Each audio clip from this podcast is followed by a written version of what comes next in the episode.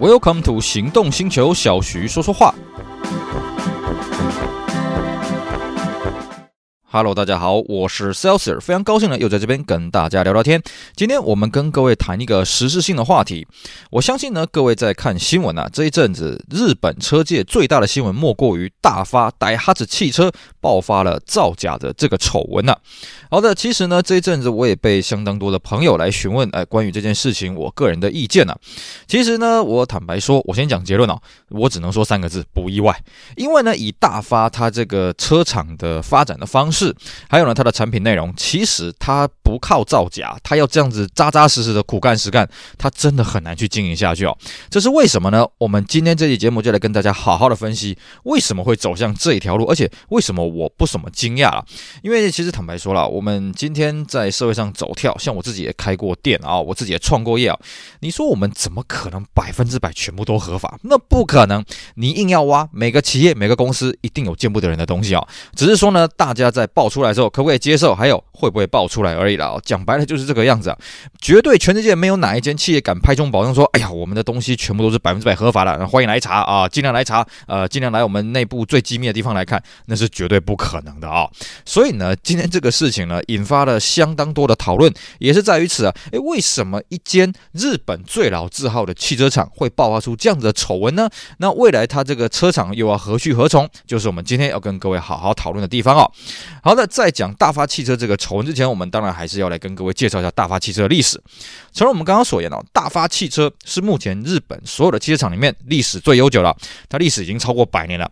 最早最早的大发汽车可以追溯到一九零七年，那个时候呢，大发它是做引擎的，它也算是国产啊，日本国产汽车第一颗汽车引擎的创始者。其实啦，呃，大发并不是日本汽车的发明者啊，日本最早的汽车呢，也是呃个外国人带进去日本的。但是很妙的是哦。日本第一台国产的汽车啊，日本人第一台自制的汽车呢，哎，不是内燃机，是外燃机哦。最早呢是一九零四年啊，叫做山雨式的蒸汽车啊，也就是有位仁兄姓山宇啊，哦，然后呢他搞出了一台汽车啊，是一台蒸汽带动的车子。那大发呢一开始是做引擎的，做汽车的引擎。那么真正走到道路上的用车呢，他是在一九三零年，他做的第一台车是三轮车。那慢慢的呢，他就是做这种三轮的小货车为主轴啊。那这种车子呢，在二次世界大战结束之后呢，日本百废待兴，所以呢，很受市场的欢迎。那大发也好啦，马自达也好，就是靠着这种三轮车起家的。慢慢的呢，大发也开始做了四轮的车子啊，甚至四轮的货车啊，也在它的产品范围当中。大发是在一九六七年的时候被丰田收购了，因为丰田那个时候呢，希望把他自己的品牌的触角往外扩，包括像 Hino 日野这个品牌呢，也是在那个时候被丰田收购下来了。丰田收购下大发了之后呢，哎，就叫大发啊，你就专心做小车就好了。我们一般这种轿车呢，你就不要太多虑了。我们来跟各位讲一下，在日本的汽车制度来讲，它是有分所谓的呃轻自动车，我们一般叫 K car 啊，还有就是所谓的中小型车、中大型车啊，大概可以这样去区分的。那丰田呢，从一开始创厂的时候，一直到现在，丰田基本上是不制作 K car 这种小车的。K car 这种车又怎么出来的呢？就是日本政府在二次世界大战结束之后呢，他看到日本国产车工业的慢慢的兴起，那他为了要刺激国产车工业的发达，还有就是普及家庭用车，所以他针对了这种汽车制定了一个特殊的规格，就是说，你如果这个车子啊，在一个长宽高，还有一个重量，一个引擎容积呃马力的输出之下呢，你可以变成叫做所谓轻自动车。那我给你很多赋税上的减免啊，甚至有些地区呢，你要买这种啊轻自动车，你甚至不用停车位。各位了解啊，在日本买车是要停车位的，但是在人口数没有那么多的地方，你买轻自动车是可以不用车位的。在这种推波助澜之下呢，于是日本有很多车厂就加入了轻自动车的行列，包括像我们刚刚讲的大发啦、马自达，或者是后来的 Suzuki 啦、斯巴鲁啦、三菱啊这些车厂呢，也纷纷投入了轻自动车的行列。但是呢，像比较这个传统大型车的，像是 Toyota 啦，像是你上呢，他们对轻自动车这一块呢，呃，就比较这个兴趣缺缺了。那 Toyota 呢，把大发并购下来，最主要目的是什么？反正我没有轻自动车嘛，那你就好好去开发轻自动车。所以呢，基本上 Toyota 把大发并购下来之后，就让大发专心做轻自动车啊。但是各位要了解到一个问题啊，轻自动车这种小车子，它的毛利是很低的。我们举一个例子啊，比方说我们以 Benz 来讲，我们都知道宾士汽车呢，它是分所谓的 C Class、E Class、S Class 哦，这种由小到大的轿车的车型嘛。那 C Class 这个车子呢，你们可以发现，哎，这个车子可能在台湾售价就是两百多万到，比方说四百多万台币了啊。一般的 C Class 的车型，S Class 的车型可能就是四百多万一直到八九百万的这种台币的价格嘛，对不对？可是各位你要了解啊，其实一台 C Class 跟一台 S Class 它的制造成本是差不多的。我再讲一次哦，一台 C Class 跟 S Class 制造成本，呃，开发成本是差不多的。更重要的是哦，我们一台汽车它的整个成本哦，其实制造成本不高，真正来耗钱的呢还是开发成本。一台车了哦，随便一台新车，就是你平台是整个大改款的，你引擎啊、变速箱都是重新开发了，一台车。动辄一百亿台币哦，这个随随便便的哦，动辄好几千万美金，这个是随随便便的起跳价而已啦。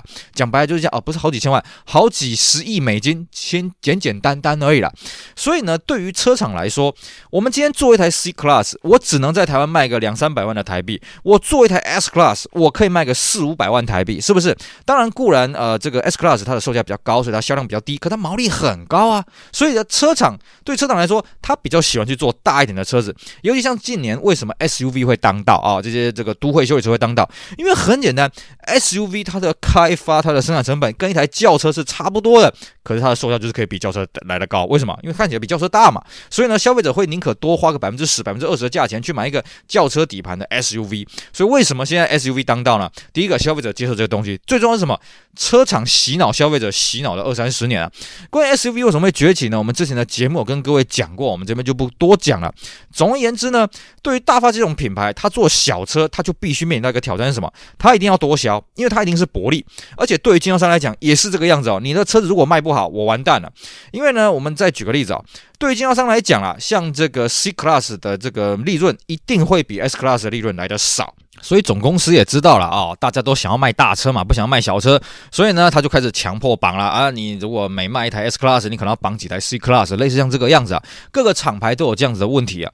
但是对于大发这种轻自动车来讲，嗯，其实呃，这个大发的非轻自动车的产品很少啦。所以你说这个车厂原厂要怎么去绑这些经销商去卖一些呃这个毛利低的车子呢？因为它也没有什么毛利高毛利低，反正毛利都很低啊。所以对于车厂对于经销商来说，它都必须走一个薄利多销的一个路线见了。那我们再看看日本的历史。日本呢，轻自动车一推出来的时候，果然大受欢迎，因为那时候民间的消费力不够嘛。然后还有就是说，车厂呢大力去研发轻自动车，所以那时候呢，哎，这个轻自动车市场的这个声量非常的高啊，这个人气非常的旺。所以呢，在二次大战结束之后啊，日本经济慢慢回笼了。大概一九六零年代、一九七零年代呢，这个轻自动车是大行其道啊，这个车子呢非常的受到欢迎，那么销量也足以去担负这些开发成本，而且更重要什么？那时候根本就没有什么法规不法规了。那时候日本政府对于汽车呢，呃，不要说别的。连一个排气的法规基本上都没什么要求啊，安全碰撞法规那更不用讲。换句话说啊，在那个时候，一台车造车的成本也不高，那又可以卖的便宜，而且呢，它的毛利也算是 OK 了。可是你反过来啊，你看现在哇，一个车子你动不动呃要几颗气囊啦，呃要这些什么安全的配备啦，要自动驾驶啦，啊、要行人安全法规啦，啊、要这种什么防撞碰撞的测试啦，呃要什么什么防火啦，什么有的没的，这些规格啊、这些制定出来的，你一定要符合，你才能上市嘛。那是不是就给这个制造商来了很大的一个压力？我们举另外一个例子嘛，像台湾摩托车非常多，是不是？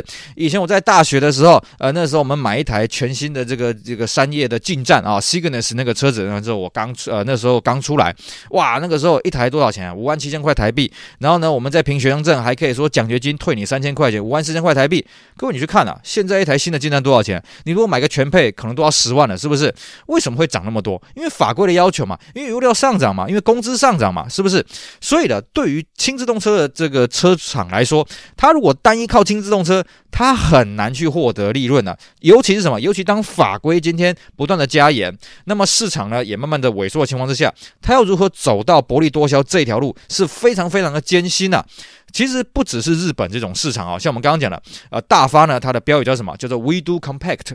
我们可以说了，它被这这句话给害死了。因为呢，We do compact 就是说，哎，我们做小车，那小车就是没毛利嘛，就是没利润嘛。你不要说大发了，像日本同一个品，另外一个品牌啊，Suzuki。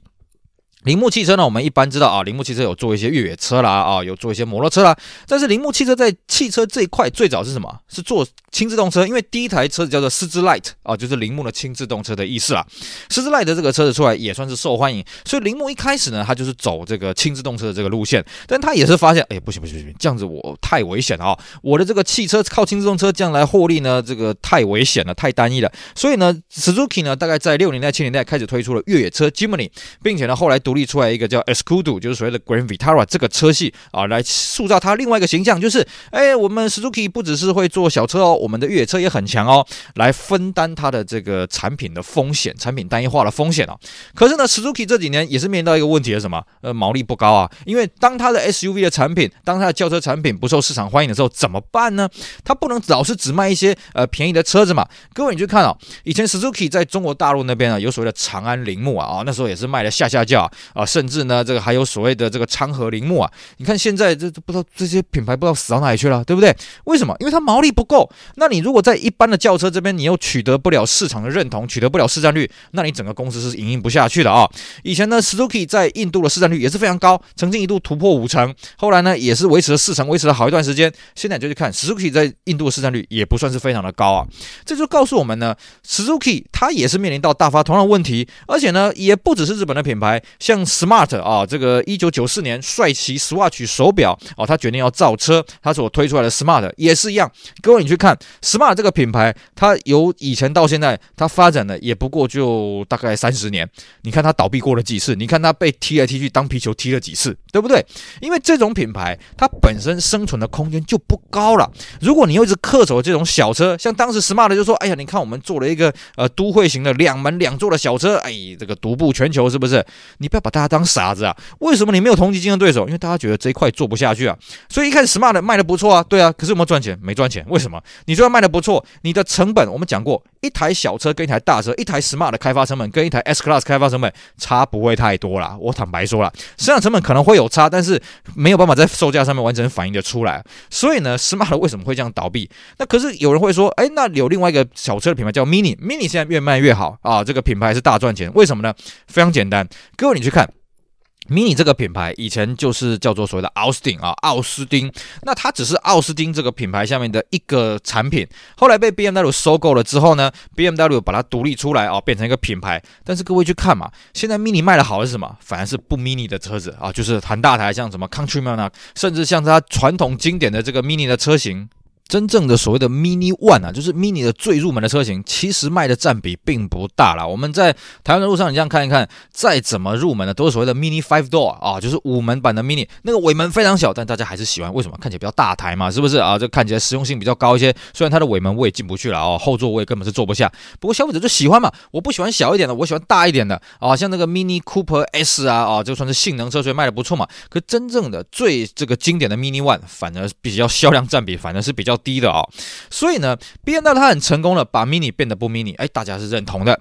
然后呢，BMW 又利用它集团资源共享啊，让它去共享它的其他的平台，去摊提它开发成本，再加上时尚性的一些包装啊，所以 Mini 这个品牌活下来了。但是它绝对不是以小车的姿态活下来。你去看现在 Mini 一点都不 Mini 啊。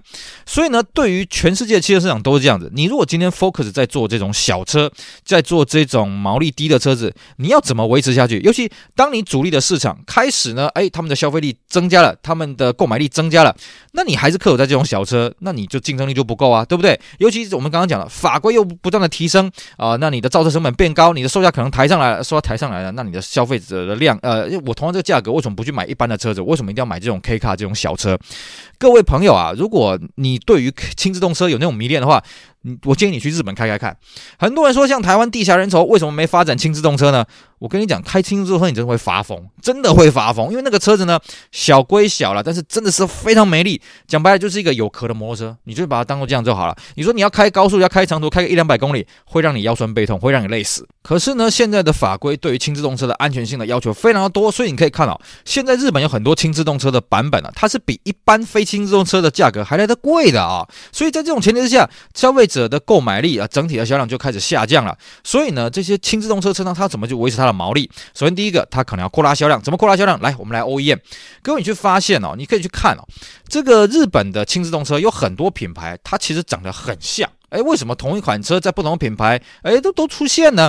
其实我们看这一次的新闻啊，大发这次造假事件也不会到像马自达啦啊，像这个苏巴鲁，为什么？因为大发它也有帮这些车厂在做一些代工啊，做一些贴牌车的一些代工、贴标车了啊，这些代工啊，这是为什么？要扩大这个市场经济规模嘛。如果说你也做轻重车，我也做轻重车车啊，结果呢，大家市场规模都不够，那是不是你也没赚钱，我也没赚钱，大家恶性竞争？那还不如说，哎，你直接买我这个贴标车啊，这个换一下外形啊，稍微换一下 logo，换一下，那你就直接上市嘛，大家做一个规模经济嘛，是不是？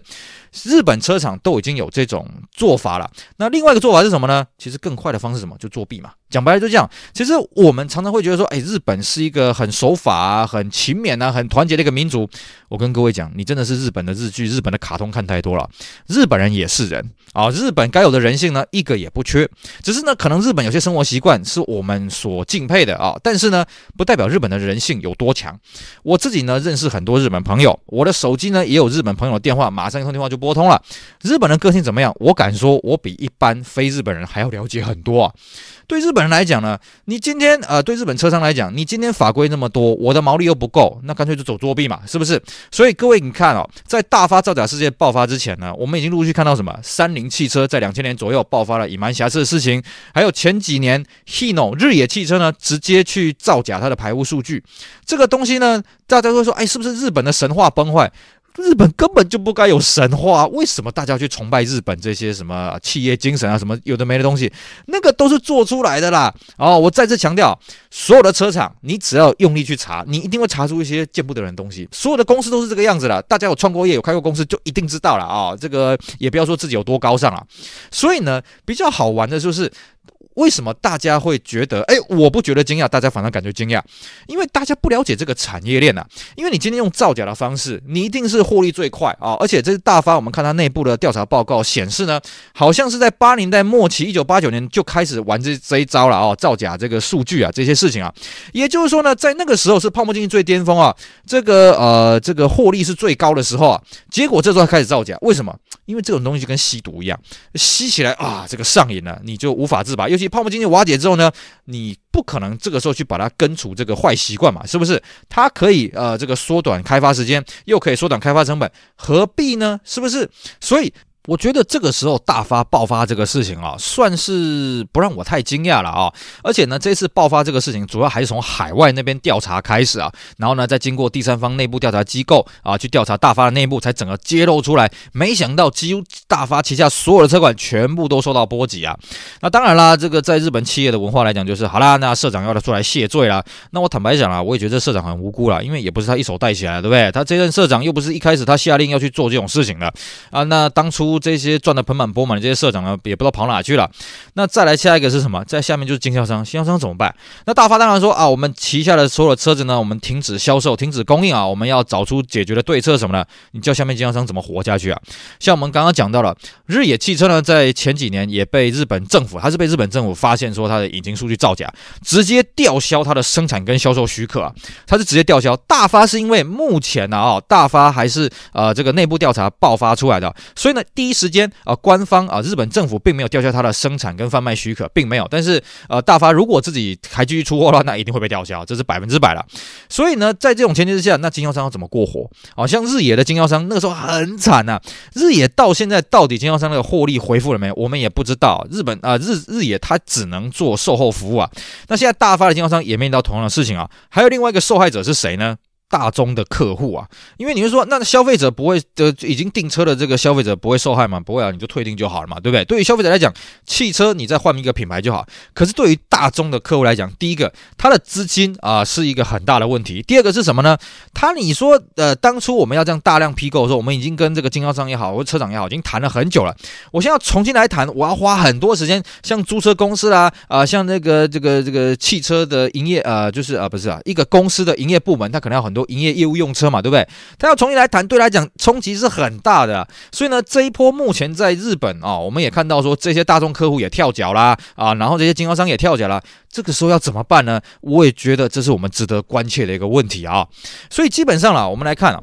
大发汽车造假这个事件呢，其实它真的不让我太惊讶，因为它只是做一台小车的一个汽车品牌啊，它注定要走向薄利多销。当今天它没办法多销的时候，它要怎么维持它的营运？要么就一路赔钱啊，像这个 Smart 一样啊，被人家踢来踢去；要么就是什么，那只好就是走后门了。这个没有办法，这个是必然的事情啊，因为现在的法规啦，现在的消费者的市场的胃口需求啦，车子配备就是一大堆阿萨布鲁的东西啊，啊，阿里不达的东西。那你这些成本怎么办？那你转嫁到售价上面来讲的话，消费者又会却步，所以你售价又不能完整的反映你成本的提升，这个时候你的毛利降低了，那只好铤而走险了哦。所以我觉得这个东西值得我们去醒思啊，就是一个品牌，你今天锁定的是低端的市场，你锁定的是低毛利的供给，但是呢，你相对的你的。销量如果没有提起来的话，哇，那你这个车子这个品牌要怎么去维持下去？这的确是大家这个可以去想见的一个结果了啊。好的，以上呢就是我们今天节目内容，我们透过大发的这个造假事件，跟大家讲一讲啊、车厂尤其这种小车厂它的获利模式以及它目前经营的困境。当然，我们以一个汽车市场的爱好者来说，呃，一个汽车爱好者来说，我们当然不希望大发这个汽车就因此这样走入历史啊。但是我相信啊，对于大发汽车这个品牌，应该是一个硬伤。那我们也期待呢，呃，这些车厂呢可以早日做。出正确啊合法的营运之道，才是对我们消费者还有对车商双赢的局面。好的，以上就是我们今天节目内容，非常感谢各位收听，也希望大家去支持我们其他精彩的节目。我是 Celsius，我们下期再聊喽，拜拜。Bye.